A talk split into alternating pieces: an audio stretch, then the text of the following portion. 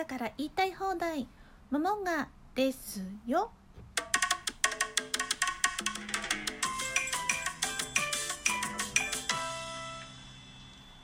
3月10日おはようございます。モモンガです。3月9日から15日までサンキューウィークと題しましてお送りしていきます。今日は結婚してできた家族。結婚をするとかしないとかは個人の自由なのでしてるからいいとか悪いとかっていうのは横に置いといて結婚をすると自分が結婚をして子供が生まれれば子供がいての家族という一つの単位ができますよね。その一つのその結婚をしてできた家族という単位の他にあとはよくテレビドラマとかでもね取り上げられますが親子関係別の親子関係ができるわけです。相手の親との親子関係ですね。あとは相手の兄弟との関わり方親戚との関わり方とか。そういうのが出てきてまあ大体うまくいってないというケースというかお互いの思惑がありお互いに面白くねえなと思ってたりとかそういうのも多いんじゃないかなと思います。私は結婚してますので結婚してできた自分の家族というのがまずあってもちろんそうすると相手の親そして兄弟親戚との付き合いというのも出てきます。うちはあんまり親戚付き合いというのがそんなに活発ではないのでああ面倒くせえなとかっていうようなことは特にないですね。そうですね。義理の兄弟姉妹っていうのもあの交流はもちろんありますけれどもそこまでこう煩わしさというが煩わしいというのが全くないのであの会って話してるとすごい楽しいのでそれはそれで私は恵まれたなと思います。もちろんうまくいってるというばかりではないと思うのであの私はうまくいってるよっていうことを言いたいわけではなくって、まあ、そういうふうに今までは自分の生まれた時の家族からもちろんそれは生きている限り続いていて親兄弟あとは自分が生きている限り続いていてそれとは別に結婚をすれば結婚した相手との家族そして結婚した相手の家族親戚との付き合いっていうのが改めて生まれてくるというところですよね。それが関係性はいいに越したことはないと思います。でもねうまくいかないもしくは自分は仲良くしたくても相手が仲良くしたくないその逆もあるでしょうしその辺は付き合い方というよりももうケースバイケースになってしまうと思うのでそこをどうこうというこの産休ウィークではないんですそういうふうに家族っていうのが増えるよね。増えることがあるよね。っていう話なんですよね。私は主人の方の親はもう亡くなってますのでもう自分に関わる親という存在は自分の母親だけです。親孝行をするとしたらもう自分の母親しかいないという状況の中で主人の父親義理の父親とは私も会ってないんですよ。私が結婚する前に亡くなってるのでお会いしてっていうことはなくてお墓参りしかしたことないですけど私から見て義理の母親、まあ、嫁姑って言ったら姑ですよね。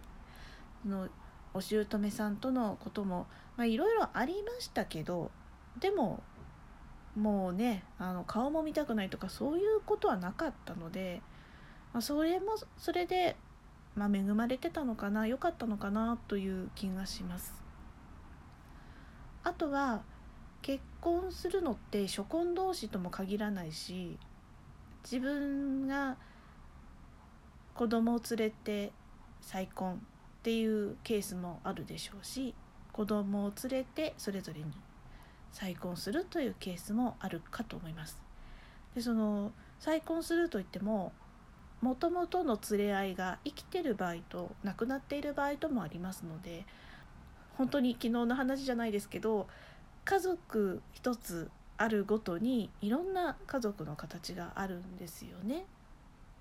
まあ、うちも初婚同士ではないというか私は初婚でしたけど主人は初婚ではないですし、まあ、子供もその時にいるっていうか結婚して同時に母親になってますので、まあ、その辺の葛藤とかもいろいろありましたよね。振り返ってみると自分の未熟さがすごくよくわかるその時もちろんもう10代とかではないですけど20代後半とか30代になっててもああ未熟だったなというか幼かったなって今振り返ると思いますね。もっと何かできたんじゃないかなとか。だけど自分で子供を産んで育ってた場合だとしても最初って1年生じゃないですか初心者マークがついていて訳がわからないところを育児書片手にとかあとママ友に聞いて親に聞いて手探りでずっとやってきてると思うんですよね。でそれはお子さんも初心者マークお母さんお父さんも初心者マークっていう一番上のお子さんだったらそういうことがありますけれども子連れの最高の場合って違うんですよね。もうすでに家族として出来上がっている中に入っていくので自分は初心者マークなんだけど相手は初心者マークじゃないと未成年であってもそれが例えばまだ物心もつかないような年齢であっても1年2年先にその家族になっていてで物心ついてたらなおさらですよねもう5年6年7年うちの場合はもう10年以上もうその家族になっていてそこに初心者マークで私が入っていくわけですからまあまあ難しい点それは私から見てもそうだし家族から見ても同じ子供たちから見ても同じどうしたらいいもんかねこの人ねみたいなところはきっとあったと思います。うまくいくことばかりではないですしそれは自分にも非があるしで自分だけが悪かったのかって言ったらおそらくそういうことでもないんじゃないかなと思うもののでも未熟だったよなということを振り返ると思います。だからこそ分かったことがあるしだからこそ見えてきたものがあると。その家族じゃなかったら分からなかったことというのがありますね。はい。これは自分が生まれた時の家族でも言えると思うんですけれどもその環境が恵まれてる恵まれてないそれもそれは恵まれてる方がいいと思います。あのお金にも苦労せずに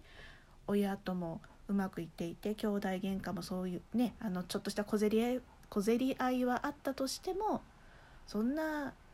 何て言うの血で血を洗うようなそんなことがなければねそういうのはない方がいいに決まってるし決まってるしって言い切っちゃっていいのかな。まあ穏やかな方がいいと思うんですよ。でもそうじゃなくて親と親の顔も覚えていないとかねそういうことがあったとしてもでもそれもだから分かることっていうのがあるんじゃないかなと思うんですよね。人それぞれ育った環境が違いますしその置かれた環境も違いますし変わってしまうということも変わってしまうという環境もあるしそれは結婚して家庭を持っても一緒。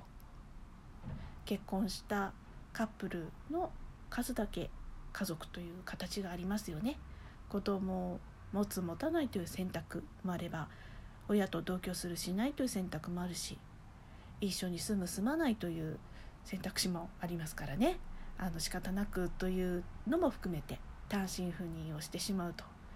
いう選択肢もありますしね、まあ、それがいいかどうかとかそれを良しと思うかそれが嫌だと思うかはもうその人次第。それぞれの考え方を折り合わせてそういうのって作られていくものでもあるんじゃないかなと思っています。何はともあれ縁があって家族になっていますのでそこはあの自分の親兄弟もそうなんですけども縁っていいものばっかりではなくって自分にとっては環境があまり良くないって思ったとしてもそこで何を学ぶかっていうことが必要なんですよね。そして選択肢としては、まあ、子供の時にそこまでの大きな選択はできないですけれどもでも自分が選択できるようになってくればどんな縁その自分の血を分けた親兄弟そして血を分けない親兄弟そして自分の家族であっても一緒にいるいないの選択関わる関わらないの選択っていうのができるようになってきますからそこは他人がとやかく言うことでもないです。し逆に他人に決められることでもない。自分しか決めることができないことでもあるんじゃないかなとそんなふうに思っています。皆さんはどうでしょうか？ということで「ももがですよ」ではお便り箱やツイッターでメッセージやご質問を受け付けています。ツイッターはももんが202102 momonga202102 こちらでお待ちしています。今日も楽しい一日をももんがでした。